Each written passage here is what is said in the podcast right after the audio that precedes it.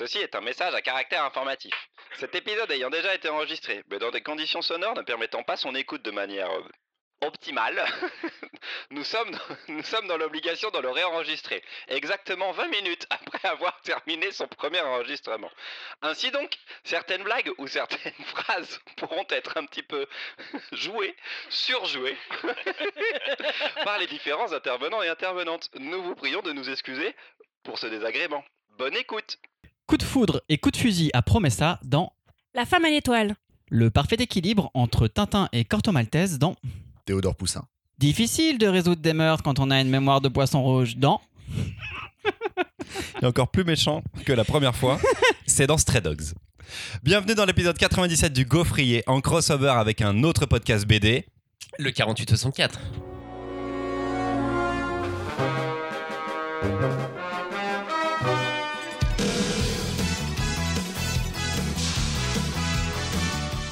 À l'été 2018, quand on a lancé le Gaufrier, la folie podcast bat déjà son plein. Mais il y a encore un manque en ce qui concerne la BD en général. Les fans de manga et de comics, eux, ont déjà leurs émissions. En gros, on est trois petits podcasts indépendants à nous être lancés, alors que ceux sur le cinéma et les jeux vidéo sont légion.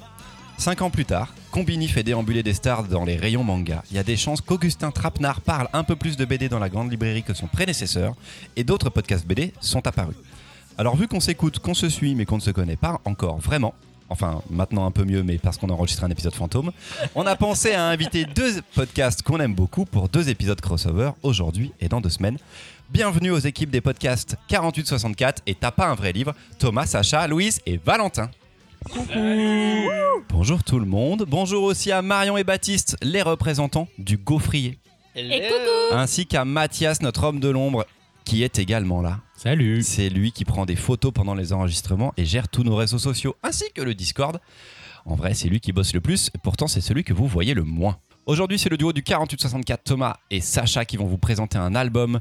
Louise et Valentin feront de même dans le prochain épisode, mais tout le monde participe pour donner son avis quand il ou elle le souhaite. On est 8 pour 4 micros qui vont fonctionner. Alors on va tout faire pour que ce soit audible pour vous les gaufrettes en étant les plus disciplinés. Note à moi-même, bien écouter mes propres introductions. Les micros sont des bâtons de parole. Si on n'a pas de micro, on ne parle pas. On peut lever la main et trépigner en attendant que Marion ait fini son énième laïus, parce que c'est forcément ce qui va arriver. Oui, c'est moi Avant de nous lancer dans les chroniques, je vous propose de faire connaissance avec Thomas et Sacha, et surtout de découvrir leur podcast et son histoire. Les gars, qui veut raconter comment est né le 4864 En étant fort lointain sur Actua BD. Bientôt révolu. Euh, le 4864, c'est 7 copains qui parlent de BD. Enfin non, on est 6 à parler de BD, il y en a un septième qui gère la technique, qui nous fait les jingles. Ok. Gros bisous à Léo. Euh, Il y a deux chroniques BD avec euh, Louis et Manon qui s'en occupent. Moi, je fais de l'actu quand j'y pense. Et les trois autres, Sacha, Thelma et Théo, proposent des chroniques plus euh, d'ordre... euh, comment on dit ça? Thématique. Thématique, ouais. Ouais. Sacha est notamment le grand maître du multibulle. Il nous honore de sa présence, alors j'aimerais qu'il nous en dise un peu plus lui aussi. Derrière ce titre ronflant euh, qui a été, euh, avec lequel j'ai été adoubé plus ou moins contre mon gré, euh, se cache le fait que je traite tout ce qui est adaptation de BD, de comics, de manga, ou inversement quand des séries s'inspirant de BD sortent, je les regarde, on en parle, c'est chouette, ça fait varier le plaisir. Théo lui présente l'histoire des maisons d'édition indépendantes et euh, Thelma fait dialoguer deux bandes dessinées autour euh, d'une thématique euh, d'un qui lui tient à cœur. On a créé une fausse dictature progressiste qui s'appelle le Bulistan. Et, euh, ça, j'ai vu. Et voilà, c'est c'est la chronique de Thelma. Et c'est toi qui l'anime, Thomas, du coup Moi, le- je suis l'animateur, ouais, c'est ça. Principal. Et on le coécrit avec, euh, avec Manon. Ok. On... C'est un podcast qui est diffusé tous les combien? Euh, c'est une bimensuelle. Pour l'instant, on est diffusé sur la chaîne de podcast euh, d'Actua BD, parce que c'est un podcast qu'on a créé pour eux. Euh, la deuxième saison sera diffusée en indépendant, et donc au moment où cet épisode sort, la chaîne n'est pas encore créée, mais sera très prochainement créée. Et pourquoi 4864 C'est une excellente question. Car on aime les chiffres au gaufrier. Non, on, est- on- on cherchait un, un jeu de mots avec la bande dessinée, euh, le problème étant que ils ont déjà tous à peu près été faits. Très compliqué de trouver du neuf, et on s'est dit qu'on allait trouver un, un Je truc pas, un tu voulais pas mettre bulle dans le titre Ah, je Ou comprends pas pourquoi. Résultat, on le podcast. dit que 4864, seuls les gros aficionados euh, auraient la ref. En fait, personne ne l'a.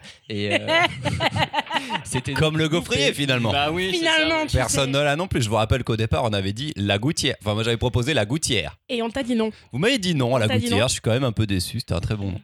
Au bout Non. d'un an, je me dis peu importe le nom, qu'il soit mauvais ou pas, il suffit de créer le lore autour et puis tout va bien. Donc, euh. Le lore, c'est que personne comprend. Oui, c'est vrai qu'en fait, il n'y a pas de lore autour du nom, j'ai dit une connerie là. On essaie de créer de l'or là. On essaie de créer une mythologie euh, qui n'existe pas en fait. Pe- petit à petit, ça viendra. Maintenant, j'ai cru que tu me tapais sur l'épaule, euh, mais tu poses ta. Je pose ma tasse de café puisque j'ai une idée du conducteur de l'épisode.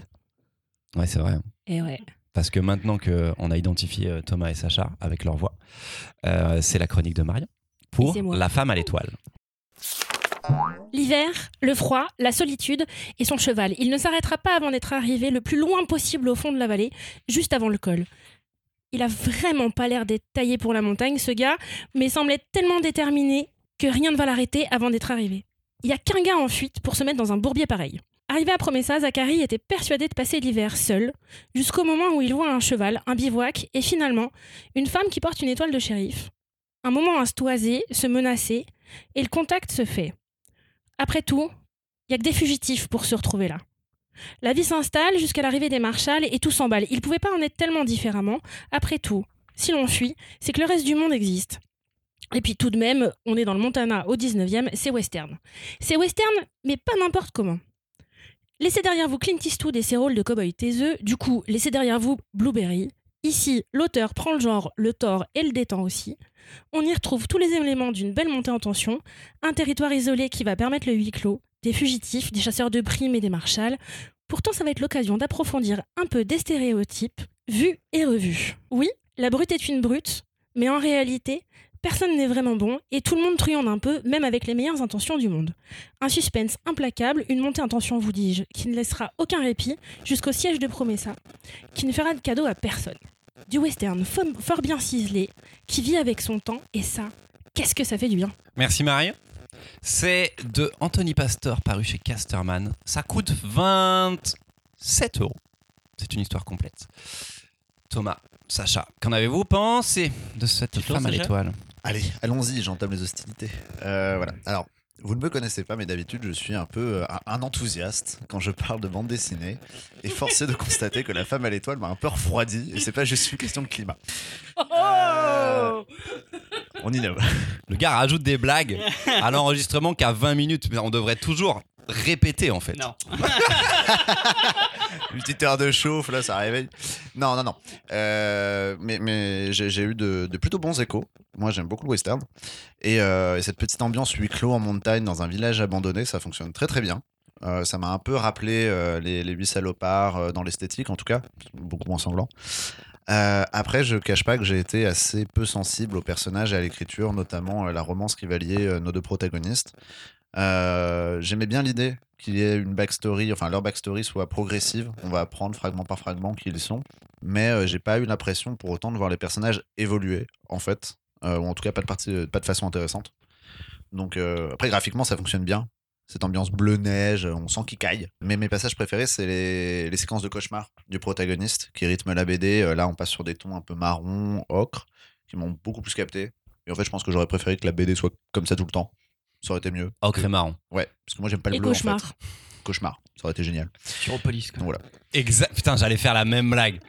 Blague de niche, mais blague quand même. La blague Girl du 64, quoi. Douche. On prend, on prend. Donc, voilà. Et euh, c'est petit point final. euh, mention pour les les antagonistes euh, qui, qui m'ont laissé vraiment de marbre. Quoi. Parce que ça y est, moi, les, les exaltés religieux, j'en ai soupé. Et euh, je laisserai euh, le soin euh, pendant le prochain épisode. On, en reparlera avec Thomas Gilbert. Moi, je suis un peu comme Sacha. Je trouve que. Moi, par contre, j'aime pas le western. Là, on diffère dès le départ, du point de départ. Moi, je trouve que le western, c'est un, un genre qui me saoule totalement. Je déteste ça de manière très grandiose.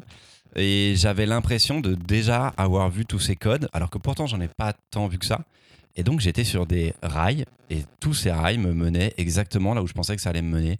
Il y a un homme qui arrive, il y a une femme avec une étoile. euh, on pense que c'est une shérif, c'est pas une shérif. Ok, ils vont ken, ok, ils ken. Ils tombent amoureux, ok, ils tombent amoureux. Il faut qu'ils soient gentils contre les méchants, ok, ils vont être gentils contre les méchants. Est-ce qu'ils vont gagner? Ok, petit suspense là-dessus. Mais l'ambiance graphique, surtout l'ambiance graphique à la fin, euh, qui lève, enfin qui, qui surélève le niveau de la BD, la grande tempête de neige et tout, c'est super. Mais en réalité, le scénario est banal au possible et j'ai pas du tout été euh, emballé. Thomas, J'adore le western. J'y suis allé. on doit tous d'abord dire bonjour, nous. je m'appelle Thomas, moi j'adore le western. Ah, Je m'appelle. Marion et vraiment j'en lis peu, mais celui-ci, il est hors J'y du suis allé à reculons quand même quand, euh, quand Sacha il me l'a montré. Déjà, je la pensais beaucoup plus courte. J'étais en pleine digestion du petit resto qui est juste à côté de la librairie de Sacha. Et clairement, c'était pas le moment de lire une BD aussi longue. Mais euh, je m'y suis collé quand même parce qu'il fallait faire ses devoirs. Et euh, pourquoi est-ce que j'y allais à reculons? Il y avait, je pense, principale raison. J'avais pas du tout accroché aux derniers travaux de, de l'auteur d'Anthony Pastor, que ce soit le Par la forêt qu'il avait fait avec Chosy ou, ou Nowhere, sa, sa série apocalyptique, où là, pour le coup, la forme primait sur le fond. Ici, je trouve que c'est peut-être plutôt l'inverse, justement, dans, dans La femme à l'étoile. Et puis, euh, récit de genre qui met en avant un personnage féminin, il y a eu assez de tentatives foireuses ces dernières années pour euh, douter de la qualité du traitement. Euh, J'ai finalement beaucoup apprécié, même si c'était très verbeux. Euh, mention spéciale aux petites euh, nuances de bleu qui sont euh, très belles et je suis complètement d'accord avec toi. Christopher sur la tempête de neige qui était très chouette. Et juste pour compléter ce que disait Sacha sur les huit salopards, dans le western, c'est presque un sous-genre du western en fait, le, le western dans la neige. Toutes les grandes séries de BD y sont passées, Bouncer, Blueberry, Buddy Longway, etc. Même le Killuck finalement. Et euh, en même temps que les huit salopards, il y avait eu le, Iña- le Iñárritu aussi, euh, The Revenant avec euh, DiCaprio. Donc vraiment sous-genre qu'il a réussi à reprendre à son compte. Et même si, euh, je suis d'accord, on savait où est-ce que ça allait, l'écriture des personnages était assez fine pour que j'y trouve un intérêt et que j'apprécie ma, ma lecture. Au bout de trois jours, certes, il y a eu un petit temps de digestion, mais finalement, j'étais plutôt content de l'avoir lu. Baptiste. Et bien moi, un peu comme Thomas, euh, j'y allais à reculons parce que le western c'est pas forcément ma cam, j'en lis pas beaucoup et ça m'envoie souvent pas du rêve. Euh, et bon, j'avais quand même pas mal d'avis positifs de la part de mes collègues, donc euh, j'étais un petit peu dans l'attente de quelque chose et entre autres dans l'attente d'une femme en personnage principal. Donc quand je vois arriver euh, ce premier personnage, on sait pas trop, le dessin fait que ça pourrait être un peu androgyne, donc sur son cheval, je me dis oh là là, c'est elle, non, c'est pas elle, elle se fait passer pour un homme peut-être, on sait pas. Et bon, alors en fait, c'est un peu dommage qu'on commence du coup par cette ouverture là avec euh, celui qui va être le deuxième héros de la bande dessinée. Donc c'est lui qu'on voit d'abord et donc c'est c'est dommage alors qu'on avait vendu vraiment un western avec un personnage féminin en personnage central et principal. Euh, après, j'ai été moi aussi très surpris, euh, comme Thomas par l'écriture. J'ai beaucoup aimé l'écriture des personnages. C'est quelque chose qui m'a vraiment fait me plonger euh, dans cette histoire et qui m'a vraiment emmené jusqu'au bout. Pour moi, c'est vraiment une très bonne histoire et j'ai vraiment pris beaucoup de plaisir à la lire d'un bout à l'autre. Le dessin est très beau, mais enfin, j'ai pas grand chose à dire sur ce que vous avez dit. Alors, moi, par contre, aussi, Sacha, j'ai moins euh, les passages en, marron. Je trouve qu'en fait, au-delà du côté, oui, c'est joli, mais enfin, c'est une, autre couleur que du bleu, en soi, c'est pas euh, gravissime. Mais c'est surtout qu'ils sont très répétitifs, ces cauchemars. Alors, ok, c'est un peu le principe du cauchemar, mais du coup. Il y a un moment, j'étais là, genre, je suis passé vite dessus, quoi. Ça m'apprend rien, finalement, et je trouve que les autres biais par lesquels il amène euh, l'histoire des personnages est au final plus intéressant. Et, euh, et euh, j'anticipe euh, les critiques qui vont être faites sur euh, l'intégrisme religieux, mais euh, ça existe et c'est souvent très bas du front, donc je trouve que c'était très bien remis en avant. Et euh, plutôt, euh, moi j'ai kiffé vraiment ce personnage-là, euh, qui est vraiment le, le grand truand, en fait, le grand méchant voilà. Et non, vraiment, euh, plutôt lecture très positive, j'ai j'ai vraiment euh, bien aimé cet album, quoi. Très très chouette. Marion. Petite reprise quand même sur la- l'écriture. euh, Christopher, tu parlais de l'écriture du scénar et on sait où on va. Euh, moi, j'ai décroché devant ma lecture, alors que vraiment l'album, je l'ai beaucoup aimé sur le côté de la romance, parce qu'en fait, on s'en fout. Et c'est juste que j'aime beaucoup le fait, mais j'aime beaucoup le fait que tu sois plus exigeant que moi dans la qualité des scénars. Et euh, j'en appelle au monde euh, du scénario et de l'édition à nous proposer des amitiés homme-femme, femme-homme, euh, qui n'impliquent pas forcément de tomber amoureux ou de ken. Voilà, ça nous changera, en fait. Ça peut faire des super montées en tension aussi. Ouais, oui, moi c'était Ouais, en ouais, mode, euh, ok, s'il ken pas, ça devient intéressant. C'est-à-dire que là, il y a un truc un peu cool de, ok, euh, c'est vraiment, enfin, c'est plus profond, c'est un peu original et ça y va. Bon, ça ken assez vite et tu fais, ouais, voilà quoi. C'est vrai que c'est une des déceptions dans l'écriture des personnages, ça c'est vrai. C'est pas le plus non, fin. mais vous parlez fin d'écriture de personnages, je les trouve assez simples quoi. Les persos, ils sont, ils sont vraiment, tu les lis tout de suite en une seule seconde. Ils sont pas, ils ont pas d'aspérité plus que ça. Dans leur passé, à eux deux peut-être un tout petit peu, mais vu le premier cauchemar, tu sais tout de suite dès le départ quoi, ce qu'ils, ce qu'ils ont eu, ce qu'ils Ouais, ont vécu. Je trouve que la BD est quand même très très manichéenne et en fait, j'y reproche peut-être un, un petit manque d'ambition dans l'écriture de ces personnages parce que on a deux fugitifs. Bon, on se doute que s'ils ont des marshals au cul euh, qui vont les poursuivre dans des culottes glacées euh, en plein milieu de l'hiver, c'est qu'ils ont dû commettre un truc un peu grave, genre un meurtre. Et en fait, on sait que euh, dès le début que c'est pas des mauvaises personnes, que le meurtre il y a forcément une circonstance un peu atténuante. Et, et j'aurais bien aimé explorer peut-être quelque chose d'un peu plus moralement gris sur leur motivation, ce qu'ils ont poussé à faire, ce qu'ils ont pu commettre dans leur vie. C'est, ça m'aurait semblé plus intéressant et un peu moins du coup euh, bateau. Entre Ouais, mais là, t'es dur avec l'album parce que la- Ouais. l'arrivée des marshals arrive plus tard que ce que tu penses. Il y a un gros tiers de récit qui se passe avant qu'on ait des poursuivants. Ouais, parce Et qu'il doit du la coup- ken. Bah oui. Euh, non, et je te signale qu'il fait des cauchemars et du coup, moi, ça m'a bien plu, pas tant euh, le dessin des cauchemars en eux-mêmes que de savoir ce qui fuit. Est-ce qu'il s'est passé quelque chose ou est-ce que lui est en fuite de sa propre vie? Franchement, vous êtes un peu raide sur de l'écriture de Western. Voilà ce que je dis. Ouais, il y a une rythmique narrative qui est intéressante et qui est euh, bien amenée avec le découpage en chapitres aussi, qui est, euh, qui est, qui est très intelligent. On pourrait le lire en trois fois en fait, ça, enfin, ça se traîne très bien. Une fois, c'est un petit peu long et un peu trop verbeux et je suis d'accord, il y, a des- il y a des petits loupés quand même. Vous voulez garder la parole, les garçons? Faites votre chronique. Euh, Non, Alors, C'est vrai. il faut, il faut Il savoir que non, Sacha a fait non. non de la tête. non de la tête. si, si, c'est maintenant, c'est votre chronique sur Théodore Poussin, tome 14, Haro Satoé. Et c'est une chronique Good Cop, Bad Cop. En attendant que Sacha retrouve son texte, dans l'épisode de Disparu, j'avais mentionné l'existence d'une jolie série graphique que j'ai faite de Théodore Poussin. Et je tiens à dire à quel point j'adore Théodore Poussin.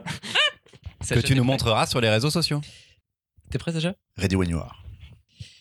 Quatrième case de la première planche. Plan large sur la mer. Un petit archipel d'îles se dessine à l'horizon. Un encart de texte indique le mois de juillet 1934. Un bateau à moteur transporte une femme élégamment vêtue, robe blanche et chapeau large, dont le regard scrute, cherche et se perd vers la gauche de la case où rien ne se trouve. Quatrième case de la première planche. J'en ai déjà marre. Pourquoi je lis de la franco-belge? C'est chiant, la franco-belge. C'est lent. Puis niveau découpage, c'est pas ça. hein. Bourré de gaufriers, à peu près aussi passionnant à observer que leur homologue en cuisine. Et puis là, avec le corto maltese du pauvre, me voilà bien, tiens. Une paire de lunettes qui fait tout son visage et littéralement trois poils sur le caillou. Ah, il est beau, mon protagoniste. hein. Bon, allez. On prend un grand bol de cet air marin. Ah, Il faut avouer qu'ils sont beaux, les décors, quand même. hein. Allez, on est parti. Où allons-nous? Euh, L'embarcation vogue au milieu de l'immense étendue bleue isolée du reste du monde. Seul le bruit du moteur, signifié par de petits nuages de fumée, et le balai des mouettes qui se joue à l'arrière-plan, viennent troubler le silence du large. Silence tout relatif d'ailleurs, puisqu'on imagine le vent souffler à la façon dont la jeune femme tient son chapeau. Quelques nuages mouchettent le ciel d'un bleu typique, d'un soleil qui va demander beaucoup de biafine une fois qu'on sera arrivé sur Terre. Bienvenue dans ce 14e volume de Théodore Poussin, un aventurier asiatico-dunkerquois, oui messieurs dames, transgénérationnel, né de la plume du dessinateur rouennais Franck Legal, dans le journal de Spirou en 84. Alors il est multiprimé, le petit Théodore, c'est un ancien employé du bureau de fret d'une grande compagnie de navigation, et entre-temps il est devenu ni plus ni moins que le Corto Maltese de la ligne claire. Alors un surnom qui d'apparence est un peu élogieux, personnellement je le juge un petit peu réducteur parce qu'il n'est pas non plus question d'une simple copie du personnage d'Hugo Pratt. Le Gal avait clôturé un premier cycle de six albums avec un passager porté disparu paru en 92. Avec La Vallée des Roses qui est sorti un an plus tard, il s'intéresse à l'enfance de Théodore Poussin et il entamait une série d'aventures autoconclusives, à l'exception du diptyque d'espionnage La Terrasse des Audiences, dans lequel d'ailleurs apparaissait Chouchou Bataille, personnage très important pour ce 14e tome de Théodore Poussin. Waouh Un fil rouge qui n'a jamais cessé de se tisser en réalité. Oh putain. C'est quoi ce bordel? Je pige à rien. Alors donc l'ami Théodore est en planque dans un club med tenu par une trafiquante d'armes au nom de plantes médicinales. Bon, ça va. La belle vie a priori. Ah non. Tous ses potes vont se faire exécuter par la marine anglaise. Ah ouais, ouais, ça, ça vous plombe vos vacances, ce genre de truc. Ah puis il a l'air d'en avoir gros sur le cœur, l'ami Théodore. hein. Un peu mélancolique, le garçon. Ah zut. Il doit faire pour échapper aux forces de la perfide Albion. Bon bah c'est parti pour un trek dans la jungle. Bon ça va. Les courses poursuites, c'est facile à comprendre. Je devrais m'en sortir. Par contre, pourquoi il voit des fantômes? Bien que ce 14e tome puisse se lire comme l'histoire de la traque par les forces coloniales britanniques d'un homme à lunettes pas bien dégourdi et retranché sur l'île de la mystérieuse trafiquante d'armes Haro Satoe, force est de constater qu'un bref rappel des précédentes aventures du marin à trois poils sur le caillou est nécessaire pour apprécier à leur juste valeur certaines séquences de dialogue euh, qui m'ont tout simplement scotché. Euh, J'ai dû le lire, oui, 5-6 fois, je pense, depuis la, depuis la sortie. C'est beaucoup. C'est beaucoup, c'est beaucoup. Oui, mais il y a une raison à ça. Certains diraient c'est beaucoup trop. Peut-être. C'est ce que je sous-entendais, Baptiste. C'était subtil. Spoiler. On est dans la nuance. Dans euh, le Retour de la Moque, qui était le tome précédent, un Théodore Poussin euh, rouge colère vengeur euh, partait reconquérir l'île que le euh, pirate, le capitaine Crab, qu'il connaît bien, lui avait chouré. Excusez-moi, c'est la deuxième fois qu'on le fait, mais je pense à Krusty le Crabe. On est d'accord, c'est Bob l'éponge. Depuis le départ, c'est Bob l'éponge.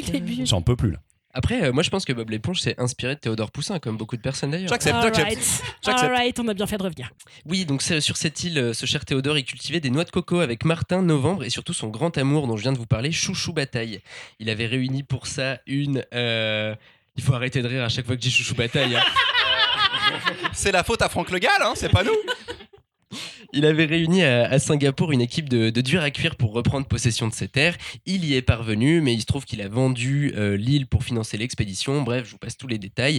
Théodore se sépare de son équipage, qui rentre, euh, qui va vers Sumatra, mais finalement se retrouve emprisonné à Singapour. On le voit au début du tome 14. Et euh, exception notable, Novembre, lui, est mort. Chouchou Bataille, Capitaine Crab, Novembre, et puis quoi encore? Théodore Poussin, j'ai rien dit, mais là, faut arrêter les frères. Comment vous voulez prendre ça au sérieux avec des noms pareils? En plus, euh, sérieux, ça l'est. Le deuil, la trahison, il en vit des choses, le Théodore, c'est hyper intense. En sachant tout ça, vous n'êtes pas encore en possession de toutes les clés du scénario, Ouais. oui, mesdames, messieurs, puisque vous n'avez aucune idée de qui est le capitaine Steen, dont les liens de parenté avec Théodore sont au centre de l'intrigue des premiers volumes de la série. Vous savez pas non plus d'où sort Novembre, qui est une sorte d'ange gardien, tout de noir vêtu là, et dont la physique de la, de la coupe de cheveux est au moins aussi incroyable que la rareté de ceux de notre héros. Il est fourbe, il est dévoué, et les arcanes de la bande dessinée l'ont rendu quasiment immortel, et honnêtement, je pense que c'est l'un de mes personnages de bande dessinée favoris. La vengeance, c'est pas justice. Pas plus que le châtiment n'est un enseignement, même aux yeux de celui qui l'avait cru juste. Aujourd'hui, alors que tout n'aspire qu'à se disloquer à tout jamais, le sein de la mer se soulève doucement et entraîne le mangeur d'archipel loin de l'île de Tangchelingour et de ses sortilèges. Vers la ville du lion, où tout a commencé, où tout doit finir, Singapour. Oh damn. C'est beau quand même. J'espère qu'il va s'en sortir, le Théodore. Il a l'air d'en avoir traversé des choses. Ça donne envie d'en savoir plus. Bref, si le personnage de Novembre est l'un de mes chouchous, la série Théodore Poussin, elle occupe elle aussi une place de choix dans mon panthéon du 9e art. Et pour être tout à fait honnête, ce 14e volume l'a une nouvelle fois confirmé. Il est rempli de références artistiques et littéraires. Historique aussi, euh, Nana Saïb, qui euh, est le guide d'Aro Satoe et Théodore lorsqu'il s'enfuit dans cette île, euh, a réellement existé. En tout cas, son grand-père, c'était un, un membre de la révolte des Sipais au 19e siècle en Inde. Le quasi huis clos dans la jungle luxuriante, très dense et terrifiante, a fait apporter un vrai vent de fraîcheur sur la série. Et alors même qu'elle s'apprête à souffler sa 40e bougie. Ah, on a des thématiques fortes, comme euh, la parentalité et la responsabilité que ça implique. Et je l'ai dit plus tôt, c'était une des thématiques centrales du, du premier cycle en six volumes avec le capitaine Steen. Mais ils sont ici abordés sous un nouvel angle et laissent pas l'impression d'une répétition scénaristique. Le Gall, il arrive à pousser encore plus loin la psychologie de ses personnages, notamment Théodore Poussin, qui est en fait un personnage foncièrement imparfait. Et oui, c'est vrai, même problème que lors du premier enregistrement. Amis lecteurs et lectrices, j'espère que, euh, comme vous nous répondrez, euh, vous répondrez pardon, à l'appel du large, parce qu'on n'a pas écrit la conclusion. de cette chronique. Moi, j'ai, moi, j'ai écrit, à oublier entre temps. Vous nous laissez une seconde chance et personne ne l'a prise. J'ai écrit blablabla, applaudissements, on est trop fort. Allez, on y va Oh waouh, ils sont si forts. Bravo Thomas et Sacha. Théodore Poussin de Franck Le Gall chez Dupuis à 16,95€. Baptiste a déjà le micro car il le sait qu'il reprend la parole en premier. Il a déjà vécu cette scène. Je me souviens. Euh, oui, super, super. Euh, En tout cas, il était plus pertinent la première fois. hein. c'était, euh, voilà. Euh, non, moi j'ai bien aimé retrouver euh, ce personnage qu'effectivement j'avais déjà découvert. Alors il y a très longtemps quand j'avais lu les premières BD et que j'ai relu. Alors que en partie et, et- et peut-être malheureusement, hein, très certainement malheureusement d'ailleurs, euh, avant, enfin il y, a, il, y a, il y a quelques années puisque j'avais refait le début. Et il faut bien reconnaître que ce tome 14 n'est pas la meilleure porte d'entrée dans l'univers de Théodore Poussin, puisque euh, il y a beaucoup de personnages qui sont nommés, il y en a encore beaucoup plus dans la série avant, et on sent bien très vite qu'on est perdu. Donc euh, vraiment, je pense pas que, que ce soit une, euh, une très bonne porte d'entrée pour, pour cet univers-là. Mais par contre, moi j'aime bien la comparaison avec Corto Maltese pour Théodore Poussin, parce que je trouve que ça fait partie de cette littérature de genre, de cette littérature d'ambiance euh, qui est Corto Maltese, avec euh, un héros, comme tu l'as dit, imparfait, euh, qui n'est pas effectivement si présent que ça, et qui, euh, autour de qui vont graviter énormément de choses, énormément de personnages, énormément d'événements qui vont construire toute une ambiance et tout un rythme particulier. Euh, en, l'écoutant pour une deuxième fois la chronique, là, je me dis aussi qu'il y a quand même des super bonnes punchlines dans ce truc. Enfin, il y a vraiment une écriture que je trouve très belle et euh, qui, moi, me fait plaisir de trouver en bande dessinée et que je trouve pas trop lourde. Et j'ai été euh, assez euh, bien conquis au final, même si, euh, évidemment, ne commencez pas par celui-ci. J'ai été bien conquis par le rythme et l'ambiance qu'il met dans ce récit-là, tout le passage dans la jungle qu'on peut suivre et qui donne envie, en fait, d'aller plus loin, de continuer la lecture, de se demander ce qui se passe, même si, arrivé sur la fin, effectivement, il y a des personnages qui sont là et qui sont pas là, qu'on comprend pas tout, mais. Mais euh, c'est pas que parce qu'on les a pas vus ou pas lus avant, c'est vraiment je on comprend pas tout. Et euh, mais voilà, pour moi c'est c'est une très belle redécouverte et ça m'a donné vraiment envie de retourner euh, vers du Théodore Poussin et d'en relire plus euh, de ce crossover euh, Tintin Corto Maltese. Oui, Milou. Euh, Marion. Eh ben c'est pas moi, tu vois. C'est pas Milou. Et je suis pas Milou, c'est sûr. Mais on reparlera de chien plus tard. Je découvre. euh, moi, je me plonge euh, dans celui-ci pour euh, l'enregistrement d'aujourd'hui. Et eh ben, je vous confirme que sans surprise, dans une série de 14, commencez pas par le 14. Euh, rapport au fait que. hum, bah, je l'ai lu une première fois. Que ça se suit. Et un découpage franchement classique, attendu, mais des décors incroyables. Un ancrage qui tue, c'était vraiment vraiment super. Mais force est de constater que je suis arrivée à la fin de ma lecture et que globalement j'avais plutôt rien compris du tout.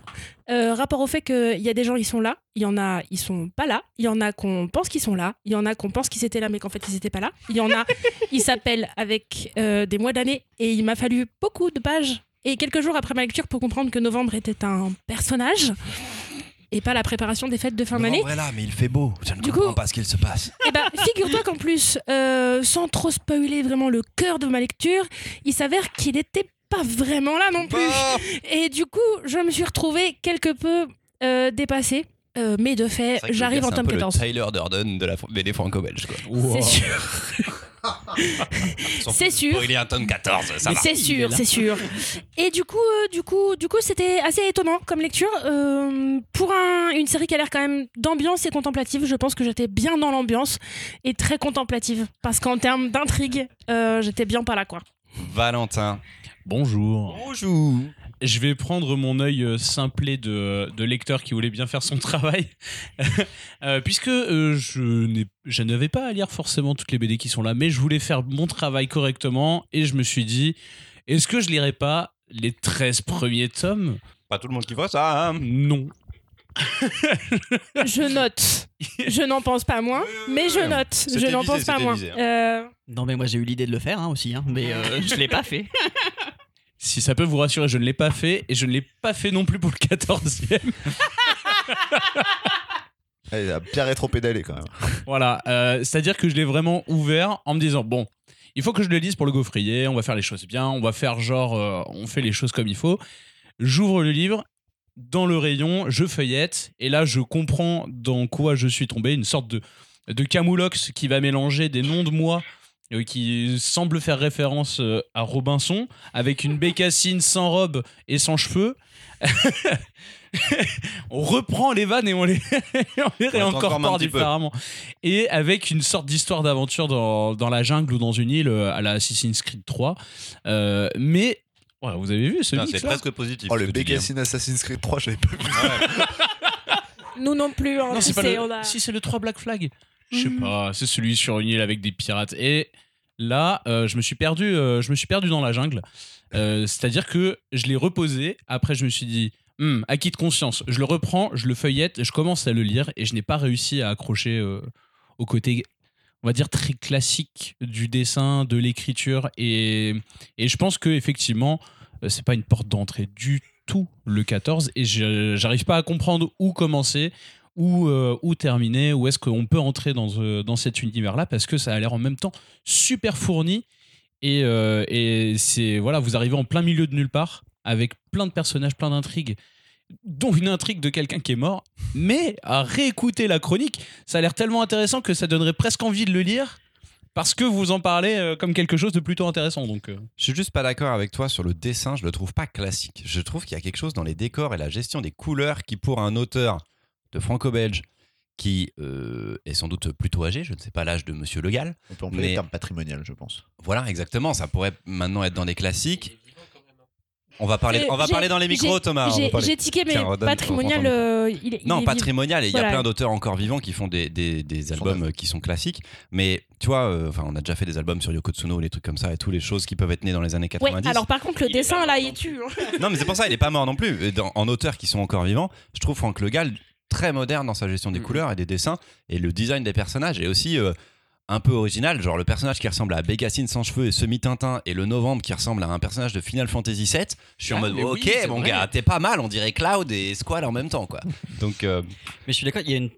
moi je pense qu'il y a une vraie évolution de Le Gall aussi dans son écriture par rapport à ses persos, par rapport à ses ambiances, etc. Et il y a une vraie modernité euh, dans ce qu'il fait. Mais dans, dans son écriture, il, je crois qu'il le disait dans une interview, euh, c'était les premières planches qu'il a sorties dans, dans Spirou en 84. On lui a demandé de faire une histoire. En fait, c'est ce qui a donné le tome euh, 6 ou 7 ensuite quand il raconte l'enfance de, de Théodore Poussin. On lui a dit, mais quand est-ce qu'elle commence ton histoire? T'es dans un mensuel, va falloir que ça aille plus vite. Il lui a dit, bah moi, mon histoire, elle commence case 1, planche 1 à son éditeur. Et c'est un peu ça. oh, il lui a euh, fait un petit doigt là. C'est un peu ça, Franck Le Gall, c'est tout est lié euh, tout le ça temps, répond quoi. à ma question. Du coup, pour comprendre ce qui se passe, je vais commencer Non, par le alors, tome 1. oui, euh, répondons à cette question. Euh, Non, mais du coup, j'ai pas eu le temps de te la poser cette fois-ci, mais comme il faut pas que je commence par le tome 14. Du coup, tu me dis euh, tome 1, case 1 Alors, Vraiment? dans l'idéal, moi, franchement, si tu veux apprécier à 100% la série, tome 1, case 1. Ok, Valentin, on se donne des rendez-vous. euh, Théodore Poussin, apparemment, faut qu'on commence par le premier. Oh là là, Mais- très original. hein. Tu peux, euh, tu peux tout à fait commencer par le tome euh, 13, je pense. Euh, On n'avait pas lu le tome 12 dans le premier enregistrement mais en fait, je- La reprise, c'était le tome 12, je crois. hein. ouais, je- je- ben, en fait, le tome 12, il date de 2005. Le tome 13 de 2018, il y a quand même eu un gros écart entre Non, les alors deux. c'est 2018-12, on peut, on peut commencer. C'est est-ce sûr. qu'on est-ce qu'on peut rajouter un comparatif au Doctor Who de la BD avec plein de portes d'entrée puis t'essaies de comprendre l'univers. Mangeur d'archipel. En plus, il change de combat. design à chaque fois. Au départ, il a une tête de concombre et après, maintenant, il a une tête de. Tintin avec trois vaches. tu sais pas quel docteur t'es, enfin quel pirate t'es, quoi. Par où, euh, par, où, par où commencer? Non, mais tome 13, je pense, ouais, bonne porte d'entrée. Après, euh, petit problème peut-être éditorial, ils les ont réédités en, dans des sortes d'intégrales qu'ils ont appelées récits complets, où justement ils voulaient proposer des histoires. euh, bah, c'est dans le nom en fait, des histoires complètes quoi. Euh, Et très Comme le bizarrement, 48-64, c'est de tout est dans le titre. exactement. Et très bizarrement, le. euh,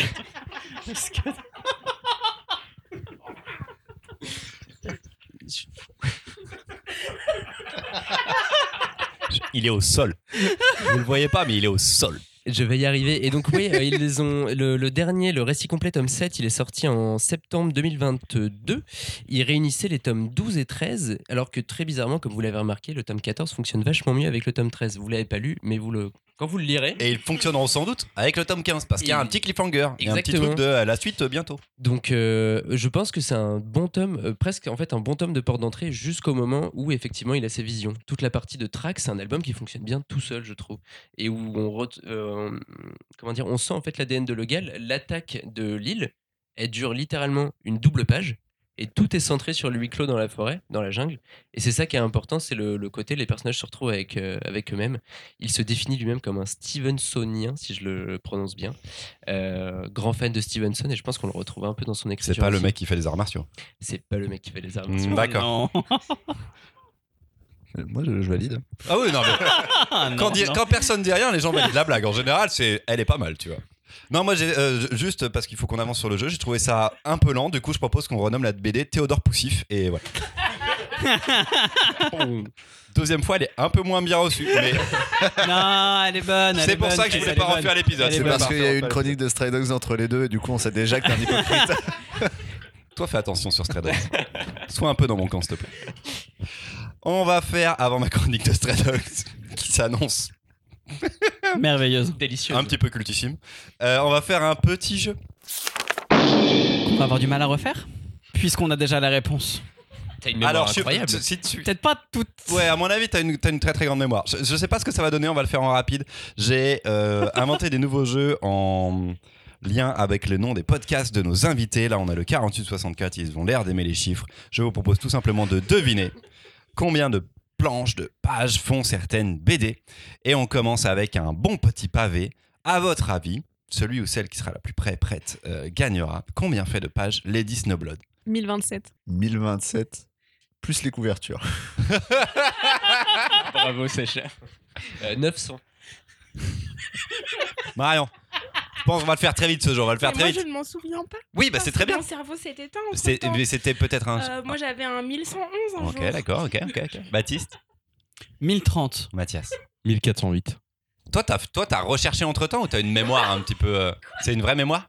Putain, Mathias, il est vraiment trop fort. Il se rappelle de tout. 1408. Mathias va plier le game Ah, mais deux Mathias va plier le game tout de suite. C'est surtout le seul titre que j'ai lu. Oui, mais tu sais pas, c'est pas l'info que tu retiens normalement. One Piece, combien de pages? 104 tomes à date. Combien de pages de One Piece, Thomas 20 000. Je sais plus ce que je sais c'est plus ça, ce que c'est j'avais qu'en dit, mais fait, on est en train de se rappeler l'épisode Ouais. précédent. Non, c'était 27 000, je crois. C'est pas du tout le même jeu. 27 chez Sacha. Baptiste. Euh, 23 400. 23 400, c'est pas mal. Valentin. 22 800 Ouh, le 22 800, il est pas mal. Mathias? Mathias, il sait plus. Marion, tu veux tester? 21 Ouais, 124. vous êtes vraiment pas loin, voilà. Juste la première fois, il y, avait des 50 000 qui sont sortis. hein. On n'a pas du Je tout. tiens les à dire hein. que là, euh, ça trichouille un On n'a peu. pas la même fourchette d'estimation. 22 360. Vous étiez pas loin. Puissant. Ça devient beaucoup moins euh, drôle sur Zai Zai Zai Zai. sur celles qui ont beaucoup de pages, il y a, il y a de quoi faire, mais sur Zai Louise Zai. a une bonne blague. Je me rappelle. Ouais, C'est une blague sur Fab Caro, tu peux te répéter.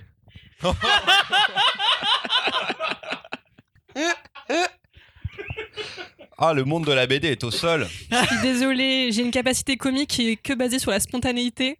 Ce qui fait que si je la répète, mais je suis sûre que l'un de vous la répétera bien mieux que moi.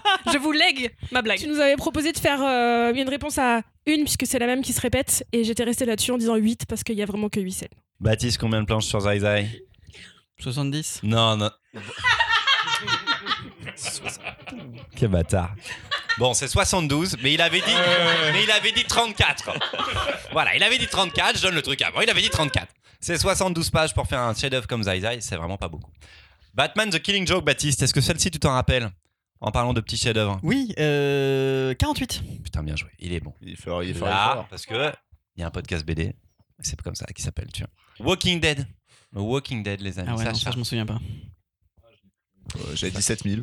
7000 pour Euh, Sacha. Je crois que j'avais dit 5000. Ouais, ouais, ouais, on est pas mal. Voilà, c'est mon chiffre. Marion Baptiste. 3200, je sais plus du tout. Il y a s- 33 tomes à 144 pages. On est en moyenne à 4752 pour Walking Dead. Oh, Thomas. Et euh, je ne referai pas la blague de 3 secondes de Marc-Antoine Mathieu. Celui-ci ne fonctionnera pas une seconde fois. C'est hors de question. Euh, combien de planches pour Blast? Ah, on l'avait pas fait du coup. Ouais, il y en avait un qu'on avait Euh, sauté. Blast, Baptiste. euh, les 4 volumes, du coup Ouais, les 4 volumes entiers. Ah, attends que je réfléchisse un petit peu quand même sur combien de pages. J'ai- j'ai il pris y a le nombre de pages de un. l'intégrale. Euh, oui, bon, c'est- le voir là-haut ne m'aide pas. 1002. 1200 Euh, du côté de Sacha. 1000 tout court. 1000 tout court pour Thomas. Mathias. Ils font vraiment ça euh, en regardant le dos. On y donc, va euh, au ne voit centimètre le- du tome découpé. 126. Il y en a 500. Quand- 500 500. Sur les 4 tomes là Ouais, ouais. 500, à peine 100 pages par tome. Ouais, 120 Ok, d'accord. peut-être. Baptiste. Baptiste. 800. Valentin. 750. Mathias, combien t'as dit? 826. Il est vraiment fort. 816. Oh là là, Bien mais joué, quel brut. 816. Mais qu'il est trop fort. Et c'est vous remportez le micro-ondes, euh, le juste prix. Est-ce que vous voulez jouer pour la vitrine? Vous restez pour la vitrine, Mathias? Formidable, on se revoit demain. Euh, c'est mon tour pour la troisième chronique. Et pour toutes celles et ceux qui sont déjà présents avec nous, ils savent ce qui va se passer. Attention, c'est pour Stray Dogs. Ma chronique de Stray Dogs ou l'histoire d'une panique. Flashback il y a 10 jours. J'avais déjà pris une semaine de retard pour préparer les épisodes enregistrés aujourd'hui et je savais que ça allait être la merde. Valentin, Louise, Thomas et Sacha, eux, sont dans les temps. J'ai leur sélection depuis la deadline idéale. Loïc, non.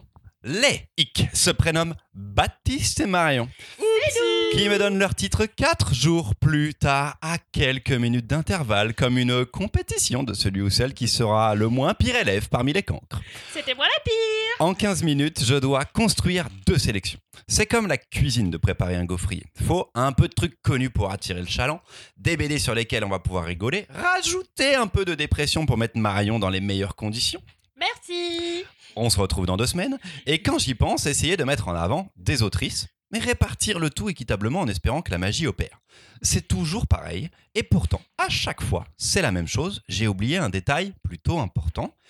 Où est-ce qu'elle est ma liste à moi? Je suis proche du harcèlement avec mon équipe, mais j'oublie perpétuellement de noter de quel titre je voudrais parler. Incompétence généralisée ou syndrome du manager un petit peu trop important? Je vous laisse juge. N'empêche que là, bah, je suis en retard. Je dois faire les programmes ce soir parce que je suis pris toute la semaine. Ensuite, j'aurai les visuels à faire, puis les intros et préparer les jeux.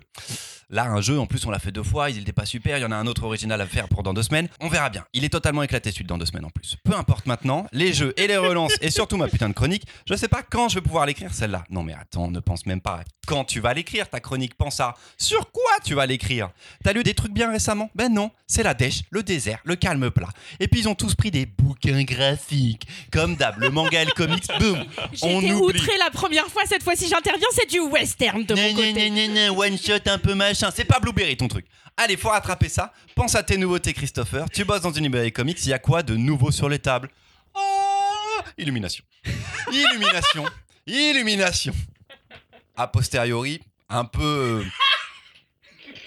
Un peu mal vu cette illumination, mais c'est pas grave. Panini vient de sortir Stray Dogs, un album avec des petits toutous que j'ai adoré en anglais. C'est faussement jeunesse avec son dessin tout mignon façon vieux Disney, mais en réalité, bim Tueur en série dans ta face. Ça peut le faire, ça peut marcher. En plus, avec des petits chiens. Je suis sûr que Charlotte, elle pourra que aimer. Et ça me fait déjà une alliée dans l'équipe. N'est-ce pas, Charlotte? Et après, les autres devront se rallier à nous parce que c'est même pas une question de team cœur ou team sans cœur. C'est une question de team âme ou team sans âme, là. T'es d'accord avec moi, Charlotte Hein? Pourquoi tu dis rien, Charlotte Hein? Bon, il se trouve que Charlotte n'est pas là pour l'enregistrement. et que le running gag, c'est que j'ai vraiment cru jusqu'à aujourd'hui même, car je suis allé chez elle et non pas à notre lieu d'enregistrement, pour cet épisode. J'ai paniqué. Et me voilà maintenant, face à Baptiste et Marion, en train de s'échauffer tranquillement, de se mouiller la nuque avant mon humiliation en le passe public. Baptiste vient de faire craquer ses doigts. Il, il me met mal. Il n'y a plus qu'à espérer que Valentin et Louise aient une âme parce que les gars du 48-64 sont à à un niveau de team sans cœur encore plus élevé qu'une armée de mimounes. Et vous allez encore devoir attendre un peu pour votre moment défouloir, les copains, car d'abord, je vais parler un peu de l'album. Ah. Vous êtes vraiment des, des, des sales personnes. C'est pas du tout surjoué. Stray Dogs. Stray Dogs, c'est l'histoire de Sophie, une petite chienne un peu créative qui arrive dans sa nouvelle maison. Son nouveau maître est très attentionné et la dépose au sol face aux neuf autres chiens qu'il a déjà recueillis. Tous et toutes excités par l'idée d'avoir une nouvelle copine avec qui jouer, cette arche de, No- de Noé des toutous est aussi accueillante qu'impressionnante. Jardin accessible, profusion de nourriture, dodo dans la chambre du maître, tout est idéal dans ce havre de paix. Après une longue journée de découverte et de grands chamboulements, le maître rassure Sophie en lui laissant un foulard rouge auprès d'elle. Et là, tout lui revient. Tout devient limpide. Ce n'est pas son maître. Ce n'est pas un gentil humain. Sophie a une maîtresse. Et cet homme s'est introduit chez elle, l'a attendue et l'a assassinée avant de kidnapper Sophie pour l'amener chez lui. Et s'il a fait ça pour sa maîtresse, il l'a sans doute fait pour les neuf autres maîtres de ses nouveaux copains.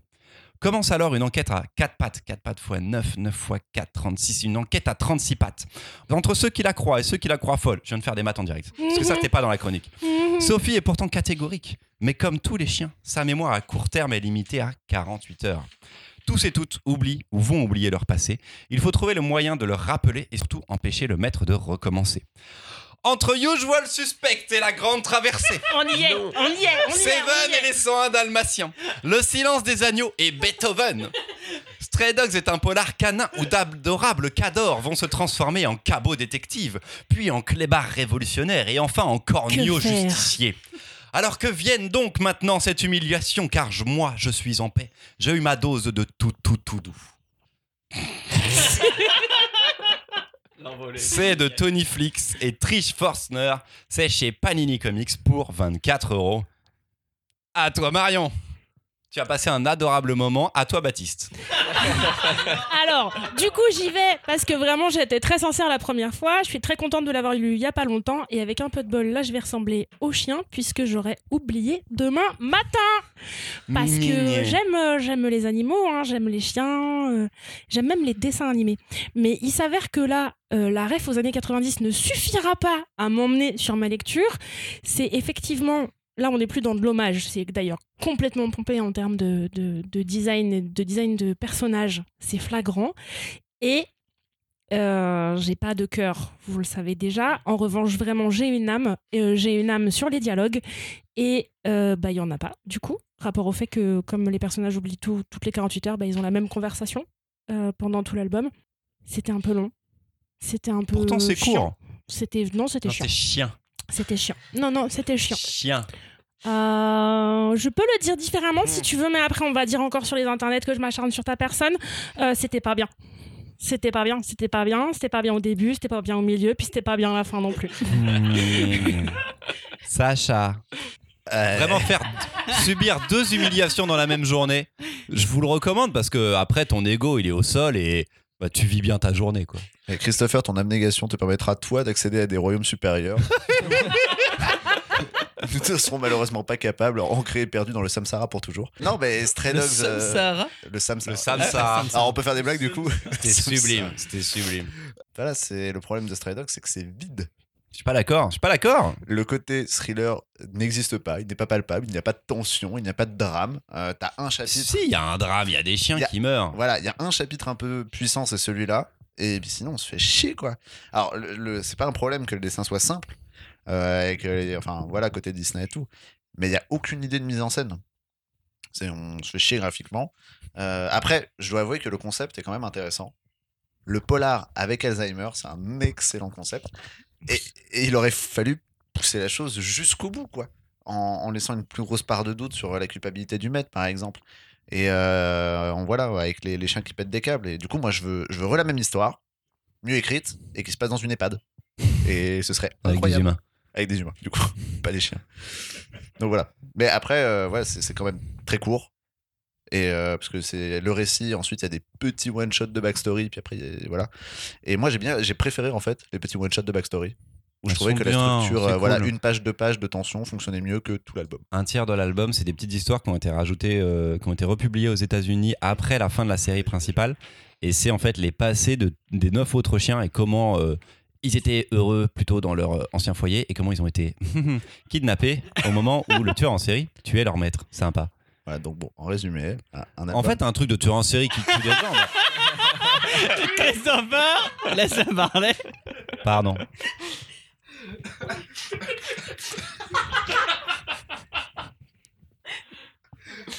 Ah mais putain, c'est pour la blague en plus. Mais oui, oui, on veut la blague. J'ai tilté. Je l'avais Oui, mais plus. même moi j'avais oublié. Bah oui. J'étais en mode oh mon dieu mais cette BD, cette BD est géniale en fait. Oui on oublie vraiment les trucs. Non. euh, du coup j'ai mon mot de la fin. C'est que c'est un album pas très ouf. Ça marche encore mieux la deuxième. Je suis si désolé de t'avoir coupé. Exceptionnel. Thomas. Euh, je vais faire un peu moins sociopathe que la première fois. J'ai pas, Mais quand même. j'ai pas trop d'affinité avec les animaux, avec l'animation des années 80 non plus. Donc de base, c'était vraiment pas pour moi. Il s'est trouvé qu'à la fin de la lecture, c'était toujours pas pour moi. Euh, Qu'est-ce qui se passe dans ce récit? Cinq chapitres, c'est très court. J'y ai pas trouvé de grands rebondissements qui m'aient marqué, mais donné envie d'aller au bout. Pardon.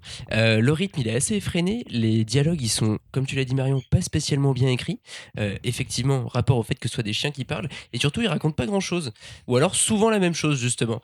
Là est le problème, la même chose pour les tie à la fin, où du coup je me suis un petit peu retrouvé comme si j'étais face à un, un dossier qu'on allait présenter à des producteurs pour faire un film, euh, un film d'animation. Euh, résultat, j'en ai pas ressorti grand-chose et il m'en reste pas grand-chose en fait. Juste, euh, juste je m'arrête là, je m'en souviens plus des masses en fait quoi. Il y y a un truc de, c'était violent, pas assez pour que je m'en souvienne. Les dessins kawaii comme ça, ça m'intéresse pas spécialement. kawaii, c'est Disney, c'est Disney de l'époque 80-90, c'est pas ça du kawaii. Attendez, utilisez Kawaii. les bons mots Alors, non, si vous voulez vraiment tacler des trucs. J'ai vu des gens euh, appeler ça un dessin chibi, alors je connaissais pas les. le Ah non, chibi. pas du tout, ça n'a rien de japonais, ça a totalement à voir avec la période Rock Rookie de chez Disney, ça n'a rien à Bah voir ouais, moi avec le j'avais ça chibi. en tête. C'est- J'ai lu ça sur, euh, je sais plus, Manga Sanctuary peut-être ou quelque chose comme ça. Ouais, non, Oh, pas ça balance. Ouais.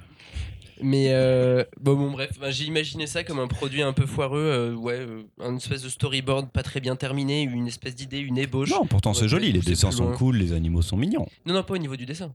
Au niveau du dessin, moi j'aime Au pas niveau le de la style. mise en scène et tout. Il est pas, il est pas pour autant mal fait. Valentin. Salut, c'est le choupi de la BD. Et moi, je rejoins la team chien. Oui Même si je suis team chat, euh, mais bon, là, là n'est pas le débat. Euh, j'ai beaucoup aimé, enfin, j'ai- en tout cas, j'ai passé un bon moment. J'ai passé un bon moment en le lisant. Mince. J'ai- Partez bien et. J'ai beaucoup aimé le principe de l'oubli, euh, enfin de l'Alzheimer des chiens. Euh, ça, c'était un, un bon truc.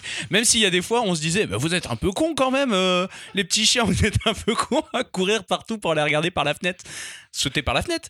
Mais le, le- cette impression de lecture de laissant un C'est ouf, dalmatien, la ça tourne mal. tu m'aidais un peu plus. et Ouais, ouais, c'est- attends, j'arri- j'y arrive, j'y arrive, Ok. j'y arrive. Parce avec qu'ils toi. sont quand même cons, mais bon, c'est- ça, ça reste des animaux. Euh, on peut pas savoir comment ils pensent réellement. Mais j'ai trouvé ça super créatif en fait, l'idée de prendre un, de faire un thriller avec des animaux euh, sans que, sans prendre de, bah, sans passer par quatre chemins quoi. C'est-à-dire que on, on est en train de construire une tension.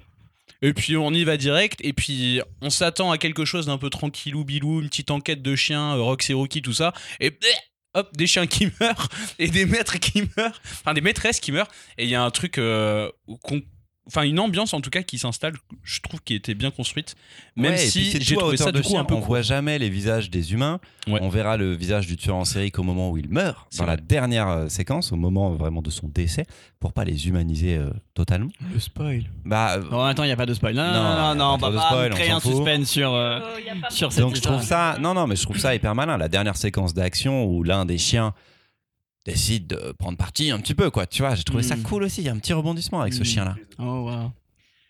En fait, euh, j'aurais bien aimé euh, euh, le lire avec la publication américaine, avec les, parce que je j'ai pas trop trouvé de tension entre des chapitres. Ouais. Euh, et en fait, par mois, limite, c'était un peu trop court. Parce que j'aurais aimé que justement ça prenne plus le temps de développer une tension, là où la tension a été développée, mais euh, on aurait pu aller plus Tout loin. ça se dit très très vite. Il voilà, c'est ça. Baptiste? Je, je vois pas comment on pouvait y aller par quatre chemins, hein, parce que de toute façon, on y va par neuf, mais c'est neuf fois le même. Donc, euh, vraiment, euh, cette BD est finie en cinq pages. Vous avez compris ce qui se passe à la fin de la cinquième page. Et du coup, après, ça ne fait que se répéter, puisque ces chiens oublient. Et donc, ils vous racontent la même histoire tout le temps, Je suis indéfiniment. pas d'accord. Donc, euh, Je suis pas d'accord. si, on- Ils oublient pas. Dans le troisième chapitre, il y a un yinche qui meurt. Ils oublient pas que le chien il meurt. Il reste autres vrai, c'est vrai, c'est vrai. D'ailleurs, on se demande pourquoi ils oublient des trucs et d'autres pas. C'est jamais vraiment expliqué. Mais non, si, c'est parce que c'est moins de euh, 48 heures. Ça, c'est expliqué. 48 Non, vous trouvez des défauts. non, non, là on est sur un problème de blame. Les gars sont vraiment. Non, non, non, non, non, non. Déjà, ça, ça, vraiment, ça n'a rien à voir avec Blame. et, euh, et non, non, vraiment, je, trouve que c'est- c'était pas du tout intéressant. J'ai passé toute la BD à souffler, à faire quand est-ce que c'est fini? Et pourtant, c'est pas long. Et à la fin, quand tu crois que c'est fini, ils te rajoutent du coup des petites histoires sur comment est-ce que tous leurs maîtres sont morts et c'est pas intéressant plus que ça. Et en plus, euh, bon ça, Dieu merci, c'était pas de la lecture. En plus, il y a les couvertures euh, donc des albums comme ils font souvent. Donc il y a quand même une bonne partie de l'album qui n'est pas euh, l'histoire principale, ce qui est une bonne nouvelle si jamais vous avez Et ça, euh, la volonté de le lire. C'est un problème. Parce que j'interviens, je m'incruste. Mais pour Blame, ok, d'accord, je suis passé à côté d'un monument de la culture internationale. Mais là, non. hein. La meilleure partie de l'album, c'est les couvertures alternatives. Non, je suis Euh, pas d'accord. euh, C'est une histoire mignonne. Elisabeth mais- de Somme, Bête de Somme, oui, c'est vrai, Lisez Bête de j'avais dit Somme. ça. Lisez Bête de Somme pour des chiens bien écrits et des Voilà. aventures. des aventures de chiens à hauteur de chiens avec un On scénario pas une incroyable. Contre-chronique, s'il vous plaît. Là, Alors ça non, d'ailleurs, dirais pas plus, on euh, fait pas une Christopher. D'ailleurs, si je veux pas trop euh, m'avancer, Elisabeth de Somme, euh, on en a fait une chronique. Je crois bien, Je crois dans une des premières un- saisons. Je crois qu'on a peut-être fait un Tipeee, non? Voilà, donc vous aurez l'occasion de vous plonger dans Bête de Somme. Et finalement, c'est super de nous avoir proposé cet album, Christopher, pour qu'on puisse reparler de Bête de Somme. Parce que Bête de Somme, c'est super. Arrête, c'est pas là où t'as pris ton plaisir. Ton plaisir, c'est quand t'as lu la. BD que tu t'es dit, voilà, lui, je veux le Alors, faire. Euh, pour les coulisses, j'avais un peu peur parce que bon, on avait des, des invités et j'ai pas trop regardé euh, quels étaient les albums associés avec quels épisodes et j'ai dit franchement j'allais vachement mieux quand j'ai vu que c'est toi qui le faisais. Pas de remords. Voilà. Christopher, on peut lui taper dessus. Avant de se quitter les gaufrettes, on a des recommandations à vous faire, des recommandations culturelles. Ce que vous avez aimé récemment, ce que vous souhaitez partager avec les auditeuristes. Euh, commençons par Marion. Euh, en ce moment, je suis en train d'écouter un super podcast qui a maintenant euh, quelques temps produit par Arte Radio. Ça s'appelle La dernière nuit d'Anne Bonny. C'est de la piraterie. C'est vraiment très très bien fichu. Des pastilles d'un petit quart d'heure, il y en a neuf, avec un côté très malin, puisque de la fiction, des comédiens et des contrepoints d'historiens et historiennes qui sont intégrés au récit pour remettre du contexte. C'est délicieux, comme quand on nous racontait des histoires quand on était enfant. Donc du coup sur, Fran- euh, tu m'as dit c'est Arte Radio. Arte Radio. Arte. Toutes vos plateformes de podcast et Arte en natif. Sacha. Alors, euh, moi, je vais, on va parler musique. Les pirates, ça aime chanter et danser. C'est bien, c'est bien, on le fait rarement. cher, donc là, moi, je, musique. Euh, je vais vous parler d'un groupe dont j'ai déjà fait la promotion euh, sur le Discord du Gaufrier. Il s'agit d'un groupe de country québécoise, et oui, messieurs, dames, euh, qui s'appelle le Petit Béliveau. Euh, et euh, c'est des gars que j'ai eu l'occasion de, de voir en concert euh, totalement à l'improviste. Un pote m'a emmené et c'était trop, trop bien. Donc, euh, passer euh, l'accent un peu rigolo quand on est méprisant pour, euh, pour les d'une colonie. Honnêtement, euh, c'est des gars qui ont des instrus de malade, une pure énergie. Ils ont quelques albums disponibles. Et euh, je vous recommande euh, Greatest Hit, volume 1, qui est, euh, il me semble, une très bonne porte d'entrée. Alors, c'est un, voilà, un nom à prendre un peu au second degré, parce que je crois que c'est leur deuxième album. Mais bref, et qui se clôture sur euh, ma chanson favorite ever, euh, L'eau entre les doigts, qui est L'eau entre mes doigts, pardon. Mais c'est exactement ce que j'ai te demandé. Ça parle de quoi Les textes? L'eau entre mes doigts? Alors en général, mais en général dans leurs chansons, mais spécifiquement celle-ci peut-être? Alors, l'eau entre mes doigts, ça parle du temps qui passe et euh, le fait de, je sais pas, devenir père, euh, se poser des questions Ok. et tout. Et, euh, C'est pas ce que j'imaginais. Ouais, mais je pourrais, vous, je pourrais vous lire les lyrics parce que globalement, c'est euh, le temps ça passe, euh, comme dans ma gorge il coule de la bière, tu vois. Genre, vraiment, Hmm. Ok, très Ok, ok, ok. C'est Je vois quand plus c'est le eux lien qui le piraterie. Mais t'as des, t'as des chansons sur euh, des tracteurs, par exemple. Je vois moins le lien piraterie. Mais ok. En vrai, là ça me chauffe plus. Il y a des bateaux dans la baie. Ah bah c'est la country. Les bateaux dans la baie, elle est vachement Les bateaux dans la baie. Ouais, Bah oui, oui, c'est-. Enfin bref, ils sont trop bien. Donc, petit Béliveau, P apostrophe T-I-T, plus loin, B-E-2-L-I-V-E-A-U. E Et c'est de la frappe. Thomas? Moi, je travaille dans une librairie généraliste et pour rendre hommage euh, au podcast euh, de, de Louise et, et Valentin, je vais conseiller un vrai livre. Et, euh, et donc, je vais, je vais vous conseiller Le Mont analogue de René Daumal, euh, qui est dispo chez Gallimard dans la collection imaginaire ou chez Alia. Plus chez Alia d'ailleurs, elle est plus belle, je préfère. Waouh. Ça c'est du travail. que Il a raison. ça raconte? Euh, Ça raconte l'histoire d'un journaliste qui. Ah, ben oui, non, j'ai oublié de vous redire, c'est le livre préféré de Mitterrand. Ah bah oui Ah bah ça nous C'est c'est l'info que j'aurais Ça nous j'aurais avait pas manqué. voulu qu'on la saute celle-ci. C'est vrai. Euh, c'est comme ça que je le pitch une fois sur deux en, en librairie en fonction de la tête de la personne qui arrive. Ça dépend de l'âge aussi. Euh, sinon, quand elle est assez jeune, Mais personne n'aime Mitterrand. Enfin tout, tout le monde tu en sais mode. pas où je travaille, Christophe. D'accord, pardon. C'est vrai. Euh, oui, un journaliste qui a écrit un article sur un mont qui n'existe pas et qui serait le condensé de toute la, hum, toute la mystique et tout l'imaginaire qui ont été développés à travers plein de sociétés différentes et plein de religiosités différentes autour des monts. Euh, Quelqu'un lui envoie une lettre de, de réponse à cet article et lui dit mais c'est génial, vous aussi vous êtes euh, allé voir ce mont, je le cherche depuis longtemps, partons, euh, partons-y ensemble. Euh, résultat, ils partent et à partir de là, tout... Attendez, comment dire ça? J'ai pas parlé de la pataphysique. René Daumal, l'auteur, c'est euh, c'est l'un des fondateurs ou l'une des figures de pro, en tout cas, de la pataphysique, et un mouvement qui existe encore aujourd'hui. À Paris, il y a le collège de pataphysique. Euh, toute l'idée de la pataphysique, c'est de Ouais, faut bien s'accrocher. contrer la logique. Tu vas voir, ça fait. C'est hum, c'est lié, bizarrement. Je fais Ouais. une blague avec le fait de s'accrocher parce qu'on Ouais. le fait avec la pâte à fixe. Ah. Voilà. Oh, alors là. Et du coup, euh, je t'ai- la suivi parce que du coup, c'est pas logique, il a pas ta physique. Ouais, tout l'objectif, c'est l'illogisme. Tu, Hmm. tu à chaque fois, tu vas faire un pas de côté par rapport à la façon dont tu aurais réfléchi normalement. Je les, je les déteste. Vraiment, je les hais. J'adore les ça, hais, tout simplement. Bon, bref. Et du coup, ils partent en expédition et c'est un petit peu un roman d'aventure et ça fait un petit peu le lien avec Théodore Poussin aussi finalement. Donc euh, voilà, je crois que j'aime bien l'aventure et l'illogisme. Qu'on donne un micro à Mathias. Mathias, quel est ta reco culturel Alors, dans l'épisode 95, je vous ai parlé du Stunfest, festival de jeux vidéo rennais. Donc, j'y étais, j'y étais avec Mimoun. Euh, J'ai vu notamment un concert de Can Blaster et Lime 68 qui était vraiment excellent. Ok. Mais surtout, euh, on a eu le droit d'avoir euh, le collectif Fast and Fabulous sur la grande scène pendant deux heures. Et donc, c'est un collectif qui est mené par Aurore Quoi, Bloupe, Jarmou, Joysticks et Ninist, qui, est un, qui a pour but de créer un espace safe et de mettre en, ad- en avant les speedrunners, les speedrunners, speedrunneuses francophones femmes et non binaires. On connaît le monde du jeu vidéo comme dans beaucoup d'univers. C'est un truc très simple. plus dur. Oup, oup. Voilà. Si tu n'es pas un. Et euh, donc c'est vraiment top ce qu'elles ont, ce qu'elles ont pu créer, ce qu'elles ont pu créer. Et, euh, et donc je vous conseille de les suivre sur les réseaux sociaux et euh, sur Twitch notamment. Et Donc ils sont chacun, chacune streamer, streameuse.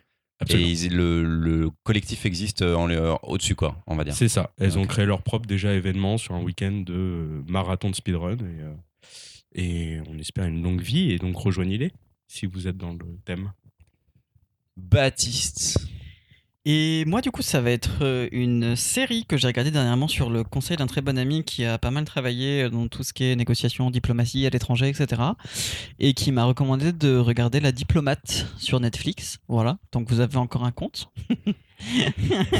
C'était drôle la Parce première que, fois aussi. voilà. Il paraît que ça va pas durer. Et euh, tes parents qui vont pouvoir te dire où t'en es dans ton historique. non, je ne suis pas sur le compte de mes parents, mais de mon frère, ce qui n'est pas pieux. Et du coup, euh, ça raconte l'histoire d'une jeune femme qui va être envoyée en diplomatie aux États-Unis. Elle va être envoyée en, en tant que diplomate en Afghanistan. C'est un dossier qu'elle a poncé, qu'elle connaît par cœur, sur lequel elle travaille déjà. Elle le connaît vraiment sur le bout des doigts. Et un événement euh, tragique euh, du côté de l'Iran, l'attaque d'un bateau par on ne sait pas qui justement, anglais, d'un bateau anglais, va euh, tout rebattre les, cartes, les cartes et on va l'envoyer au poste vacant de diplomate en Angleterre, puisqu'il semblerait que euh, derrière cette attaque contre l'Angleterre, ce soit en fait les États-Unis qui sont visés. Et il y a, c'est pas trop un suspense, euh, mais il y a quelque chose avec elle, elle est pressentie pour autre chose et on l'envoie un peu au casse-pipe là-bas pour voir si ça peut tenir. Et c'est super bien fait. Les, personnages sont très très bien construits et l'évolution, euh, en tout cas, euh, de la série est bien. Peut-être un poil exagéré, euh, je trouve, sur la fin de la première saison. Il n'y en a qu'une pour le moment, mais j'attends avec assez d'impatience la suite. Et de la part du, pote qui, qui, qui travaille dans ce domaine-là, assez réaliste par rapport à ce qui peut se passer dans ces milieux-là. Et moi, je vais vous recommander un film français qui n'est sans doute plus au cinéma, mais qui devrait arriver bientôt sur les plateformes, à mon avis. Je verrai toujours vos visages de Jeanne Henry. C'est un film sur la. Comment ça s'appelait? Justice réparatrice. Justice réparatrice. Merci Marion, j'avais plus du tout le mot. C'est euh, des groupes de parole entre agresseurs et agré- victimes et coupables, en, en- en vérité, sur euh, différents euh, actes criminels. Là, par exemple, on va suivre la création d'un groupe de parole euh, sur des actes de violence, violence physique. Donc on a d'un côté euh, trois victimes, une euh, dame plus âgée qui s'est fait agresser dans la rue, qui s'est fait taper dessus, un mec qui a été séquestré chez lui pendant un cambriolage et une femme qui a été victime d'un braquage dans son, sur son lieu de travail. Et face à trois agresseurs, voleurs et tout. Et c'est la façon dont il prépare la rencontre, la façon de la discussion, la médiation qui est hyper intéressante. C'est-à-dire qu'il ne se rend compte qu'après 20 ou 30 minutes de film, quand même, les premiers échanges sont un peu houleux parce qu'il y a de la colère et de l'incompréhension dans les pas forcément dans les deux camps mais en tout cas les attentes sont pas forcément les mêmes Euh, on peut se dire que les mecs qui sont en tôle parce qu'ils font ça dans des salles de prison euh, auraient rien à y gagner mais en réalité euh, ça aide à comprendre ce que vivent les victimes et à remettre en considération les actes des agresseurs, euh, des, des coupables.